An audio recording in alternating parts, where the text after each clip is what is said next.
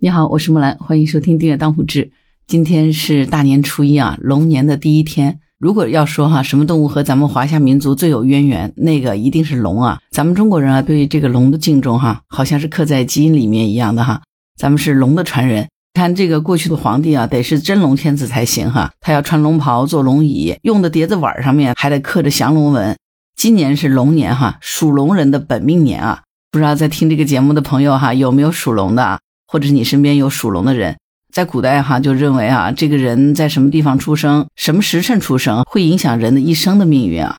所以呢，关于属相这个事儿呢，我还专门去查了一些资料，不同属相人的这个特点。老鼠呢，身材小巧玲珑，行动灵敏，经常是半夜里活动，所以呢，它对应的是十二地支里的子时哈。因为古代人觉得老鼠的生命力很顽强啊，繁殖能力也很强，命理上认为属鼠的人都是机智活泼，心思缜密的。缺点呢，就是多疑、爱猜忌。那属牛的人呢，他一生啊都是忠于主人的，辛苦劳作，埋头苦干，他只管贡献，不管回报。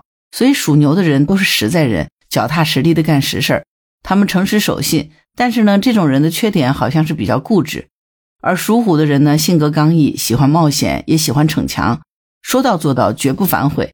缺点呢，就是这个人过于自信了，他很难和别人去协调沟通啊。古人呢就认为属虎的人交际面特别广，但是很难交到什么真心的朋友。当然啊，咱们说的这些都是封建迷信啊，大家可千万别对号入座啊。咱们就听听图一乐就行了哈。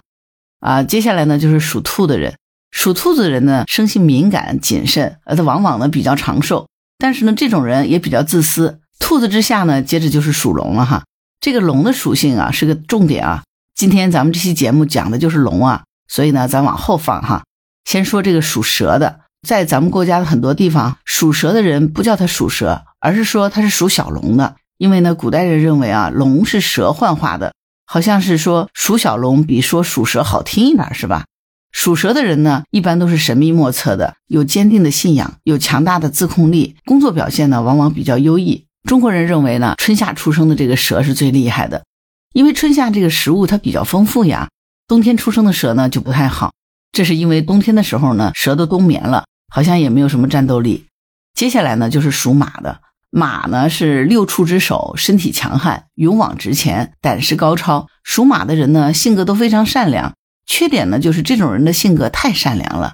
我们讲人善被人欺，马善被人骑啊。所以呢，属马的人好像也比较天真，容易多愁善感，容易被骗。马之后呢，就是羊。属羊的人啊，特别爱好和平，而且呢，特别愿意帮助别人，比较有同情心，而且呢，比较在意别人的眼光。就是因为他们比较在意别人，所以呢，他们往往忽略了自己的需求。古代人呢，认为属羊其实不好，总是说属羊的人命苦，这是因为觉得属羊的人特别顺从，顺从到逆来顺受的那种感觉。尤其是冬天出生的羊，你说这个羊没有草吃，那是不是命就更加苦了呢？羊之后呢，就是属猴的。属猴的人呢，幽默机智，人缘很好。缺点呢，就是比较看重名利，占有欲强。属猴的人往往学习都挺好的，因为据说属猴的人特别爱学习，喜欢争强好胜，不甘落后的一种性格。在逆境里面呢，他们也能闯出点名堂来。属鸡的人呢，特别容易看穿别人的心思，头脑灵活，容易获得上级的信任。生活上呢，就喜欢旅行，喜欢穿衣打扮。他会把一切都整理得井井有条的，但是呢，唯独收拾不清楚自己家里头。所以呢，属鸡的就是外表光鲜亮丽啊，自己屋子里头一团糟。属狗的人呢，特别重情义，正义感十足，做事很有耐心，属于是个场面人。这种人啊，是好面子，身上有江湖气息。最后一个呢，就是属猪的。这个属猪的人啊，特别佛系，不争不抢，不爱深究。也不计较，只管吃饭睡觉，性格呢比较耿直，没有什么人情世故这一说。而属猪的人呢，一般都比较爱财。这些属相当中有没有说中你自己的哈？咱们仅供娱乐啊。严格意义上呢，这些并没有什么参考价值。这种以生肖为基础的人格解读呢，也算是咱们古人流传下来的一种经验吧。看起来呢，好像没有什么依据，但是呢，很有意思。古代人特别喜欢在某些事物上，哪怕是一个东西上、一个动物上，再给它添上人格。其实呢，十二生肖里的每一种呢，都不是随便定的，对应的这个十二地支背后都是有一定的道理的。咱们今天呢，就借着这期节目啊，说一说龙这个十二生肖当中最特别的这一个哈。很多人可能注意到哈，在十二生肖里面，只有龙在现实生活里你是找不到的，像什么猪马牛羊啊都很常见，唯独古人杜撰出来的龙这么一种生物啊，那这种生物它到底是不是真的存在呢？还是说它曾经存在过一段时期，后来它又消失不见了？我们可以通过古代的文献来看一看哈，古人是怎么记录龙的。龙的外形描述啊，在先秦时期的古籍里就有记录。而且呢，他们说这个龙族的家族啊很庞大，有很多不同的种类。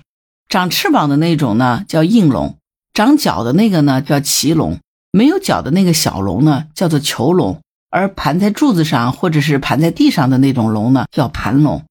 如果你去过故宫啊，或者说去过一些古代的建筑里，那个盘在柱子上的龙哈，它就是盘龙。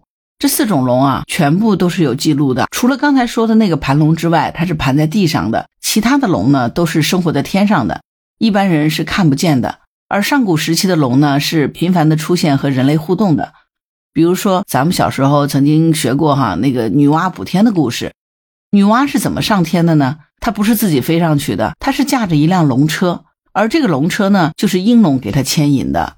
黄帝和蚩尤大战里头的那个蚩尤哈，他就是集结了虎豹熊罴四种野兽来跟黄帝打仗的。黄帝呢，最后是召唤了应龙来参战的啊。当时的这个蚩尤族啊，咱们现在看起来可能就是巨人族啊，全部都长得身材高大啊。蚩尤下面呢有一个特别有名的追随者，他叫夸父，就是那个追太阳的夸父。夸父呢，就是被应龙杀死的。在《山海经》里面描述过，哈，黄帝大战蚩尤，应龙呢就下凡帮助黄帝，但是倒霉的是呢，他下凡之后呢，就沾染了尘世的浊气，所以呢，他就再也没有办法回到天上了，就只能在人间蛰居了。最后呢，就在南方蛰居下来了。所以从此以后呢，南方就多雨。你看这个说法是不是挺有意思的？龙在古代它也属于神仙，负责下雨。古代人呢也没有什么水蒸气遇到冷凝结之后变成雨这种说法，所以你看在《西游记》里面，老百姓去求雨的时候都是由神仙来派发雨水的哈。而且这个呢，它还不是一个神仙能干成的，它是整个的一个流程。最先出场的呢是闪电哈，就是那个电母噼里啪啦一顿以后呢，然后就是雷公，雷公打点雷以后呢，第三个出场的就是龙王，龙王出来以后呢就开始降水了，它是这么一个顺序。所以呢，电母、雷公和龙王他们是有职责分工的。大禹治水的时候呢，说吴志奇阻拦大禹，所以呢修了三次水道都不成功。后来呢，大禹就召唤百神来帮忙，但是呢，这些神仙们都拿吴志奇没有办法。最后呢，还是蛰伏在人间的应龙又出场了，把吴志奇给灭掉了。据说呢，是应龙以尾巴帮助大禹把河道给规划出来了，定下了咱们华夏山川河流的基本样貌。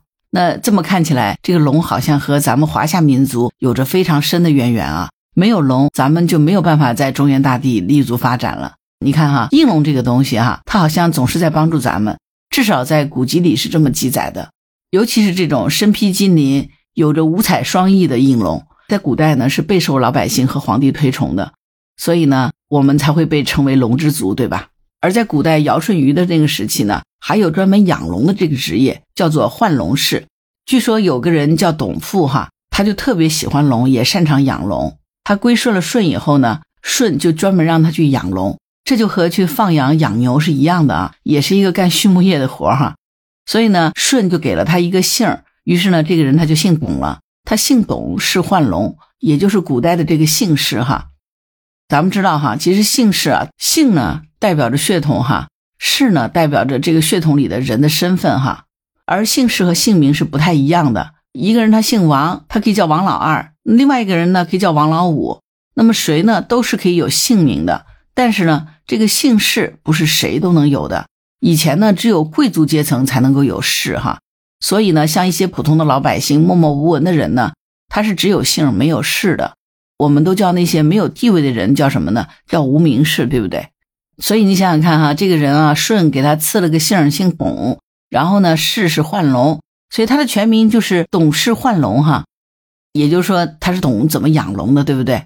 不知道听友里面有没有姓董的哈，可以去查一查哈，你这个姓的祖先他是不是在养龙啊？当然，不仅是有幻龙氏，还有御龙氏啊，在《史记》里头也是有记载过的。还有一个成语呢，叫做叶公好龙，我们肯定都听过啊。所以，如果翻看一些上古的这些记录啊，那个时代很像是人神共处的一个时代。咱们有一句古话啊，叫做“举头三尺有神明”啊。你说看啊，在那个年代，这个举头三尺啊，他真的，一抬头啊，就可以看到那个神明。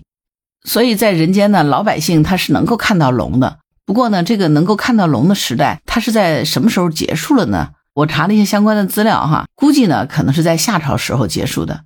你看啊，在夏朝之前，咱们是禅让制的社会，它就有很多龙的记载。到了夏朝就变成世袭制了，皇位呢就传给了自己的孩子，人的私心呢就开始增长了，道德观念也在逐步的下滑。所以呢，上天神明和人的这个沟通啊，好像就开始有点不那么顺畅了，对吧？而龙呢，这个东西它是有神性的，它就不太愿意在人间出现了。慢慢的，大家口耳相传，但是呢，就看不见龙了。最终，这个龙呢就变成传说中的神话生物了。但是呢，这也并不是说龙就完全没有踪迹了。比如最近的一个记载，谁曾经看到过龙呢？就是康熙，在康熙四十四年的时候，曾经写过一首行记，叫做《见龙行》。那一年是一七零五年，他去南巡，住在金山寺里。有一天晚上闲着没事儿，远眺江面的时候呢，看到江面上盘旋着一条龙。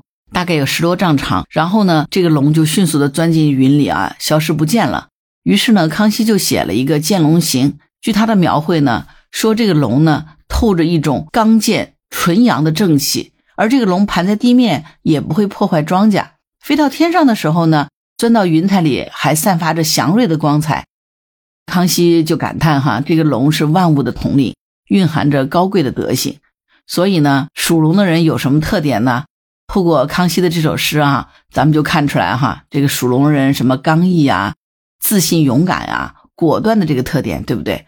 而且呢，属龙的人呢，都是有一点点领导的才能的。其实呢，不仅是在咱们华夏传说里有龙，在佛教的经典里面，这个龙的出现是更加频繁的。佛教是按照龙出生的方式把龙分类的，什么卵生、湿生、化生、胎生之类的啊，这四种。如果大家了解佛教的，你可以看一看啊，里面有一个《天龙八部》，天龙八部的八个护法神，其中呢有一个就是龙族。《法华经》里面记载，龙族是一个种族。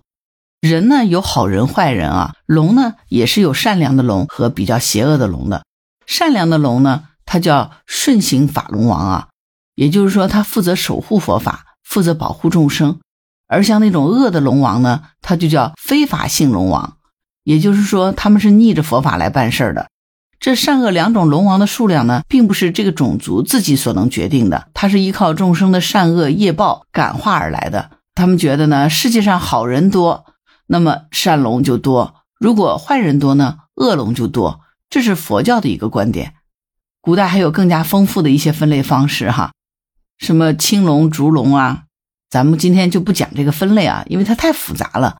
但是呢，不管是什么样的记载，咱们可能都能隐隐约约的觉察到，在上古的某个时刻，其实我们人类和龙呢是共处的，而且呢，咱们华夏民族呢格外受到龙的恩惠，所以呢，我们才把它写进了十二生肖里。而且龙呢，不是我们想的那种影视剧里，你看它特别大，像一栋楼、一座山那么庞大的一个体型啊，它其实，在记录里面呢，无非看着也就是十几米长。半米左右的宽度啊，这个呢就很符合地球生物的特点了。你说它要真的是像山一样大，嗯，像什么鲲鹏那种啊，真的是好像不太现实有这种生物啊。但是你说长个十几米的爬行动物，好像也不是不可能出现，对吧？聊了这么多哈，讲的都是古代的龙啊。那么近代有没有关于龙的这样的一个目击事件呢？有，但是呢，我查了一些资料啊，有很多就是刚一出来它就被屏蔽了。那我们就说一说，在民国时期非常著名的那个营口坠龙事件吧。这是一九三四年七月份，在辽宁营口田台庄镇的居民呢，发现了一条龙。这个龙呢，身长十米左右，有四个爪子，身上还有灰色的鳞片，头上呢有两根一米长的角，嘴边有胡须。这个和传说中龙的这个形象完全能合上。这个事情啊，当时是登上了报纸的啊，传的是沸沸扬扬的。附近的居民回忆说呢。这条龙看起来不像是一个正常的龙，好像是受伤了，特别虚弱。而旁边寺庙里的和尚和村民呢，就连续的过来照顾这条龙。照顾了几天以后呢，突然有一天，这边呢就下了大暴雨，大家都回家躲雨了。等到雨停了，大家再出来的时候呢，这条龙已经消失了。之后呢，八月八号，在附近的人呢就发现了一处巨型的动物遗骸，头上呢也有两只脚。后来呢，来调查这个事件的人呢，经过多次的走访，采访了一百多名目击者，所有目击者的证词都是一致的。而且呢，据说在当地啊，时不时就能发现这种龙的踪迹。曾经呢，走进科学还拍过这个片子啊。但是呢，走进科学去拍它的时候呢，那时候的目击者已经没有几个还活着了。不过后来呢，这些事儿就被辟谣了，说发现的这个骸骨它不是龙骨，是鲸鱼的头骨。但是啊，如果你去看这个资料哈，你就知道这个辟谣哈完全是站不住脚的，因为当时民国时期那个报纸上是留下照片的，而且呢，这件事还上过《圣经时报》。这个龙的头上的角就特别明显，它明显就不是鲸鱼。但是呢，既然官方都辟谣了哈，这件事最后也就是不了了之了。在东汉的《说文解字》里面，解释这个龙可以说是最详细的了。说龙是鳞虫之长，能幽能明，能细能聚，能短能长，春分而登天，秋分而潜渊。所以咱们能看出来哈，龙的一个特点呢，就是它可以自由选择自己是现身还是隐身。它活着的时候呢。不太容易被人看到，只有当它濒临死亡了，可能气息比较弱的时候呢，才会被看到。而这种能隐身、气息比较弱的时候才能被看到的这个现象，它有没有可能呢？我查了一些资料，哈，还真的对这件事有解释啊。这个解释说，如果这个龙真的是这种现象呢，它的原理应该是和 UFO 那种在空中悬停的原理是差不多的。咱们都知道那个 UFO 啊，那个 UFO 它是悬停在天上的是吧？但是呢，也不知道 UFO 的这个动力啊是从哪儿来的。那龙的动力呢，咱们也很难理解，因为它也没有什么翅膀的呀。其实呢，它们没有什么动力。据说呢，它们靠的就是电场啊，是电场强大造成了扭曲，于是呢，扭曲了它们周围的这个空间。这种解释呢，就把龙理解成了一种体内有强电流的一种生物。当然，这个也不是胡说，因为在自然界的确是有这种强电流的动物，对吧？比如说在海洋里那个电鳗。就是那么小小的一条，是吧？它就能够释放出八百多伏的电。那你说，要是几十米长的龙呢，放个几百万伏，它也是有可能的，对吧？那如果说这条龙一直是持续的放几百万伏的电压，的确呢，也是能够影响到周围的空间的。那为什么龙在出现的时候总是带着雨雾呢？这个解释啊，说是因为它自身强大的电场震荡，空气里的水分就雾化了。这种强电场呢，也可以让带电的粒子发生偏折。所以呢，它还会产生一个隐身的效果，这个光照在它那儿，反正它是照不到你的眼里，导致我们就看不到它。你看这个解释是不是挺好玩、挺有意思的？而且在这个解释里面还解释到了我们为什么会看到龙吸水这种现象。这个龙吸水就是水柱从海面往天上走，据说呢，这就是电场对周围的水呢有吸引的作用。这是因为龙从水底下出来，顺便就把那个水给吸引着往上走了。从我们眼里看到呢，就是一个水柱从海面冲到天上，这个呢就是龙吸水。如果说龙的体内有强大的电流，那么龙的大脑也被认为呢是最大的一个电源，而它们大脑控制放电的最接近大脑的器官呢就是眼睛，所以呢龙的眼睛受到强烈的电流脉冲，随即它就会发光，在云里呢就好像是两个大眼睛在发光。那我们如果从地面上看呢，就会觉得两个圆滚滚的东西在天上飘着。这个呢，就很容易被我们理解成 UFO 了。我这是第一次听到这么有趣的解释啊！你不得不说哈，这个解释挺好玩的，而解释的这个人呢，也挺有才的。原来这个世界是没有什么 UFO 的，对吧？这个 UFO 呢，就是龙的眼睛。所以这个解释是不是让我们眼前一亮哈，脑洞大开啊？好了，关于龙呢，到底有没有出现过啊？咱们今天说了这么多，你觉得？龙这个生物真的是我们的想象呢，还是我们真的曾经和龙一起生存过呢？欢迎在评论区留言。如果你喜欢木兰的节目，欢迎订阅、点赞、转发当护知，谢谢您的支持。当然，如果你喜欢木兰，也欢迎你加入木兰之家听友会，请到那个人人都能发布朋友圈的绿色平台，输入木兰的全拼下划线七八九就可以找到我了。好了，今天就到这儿，我是木兰，拜拜。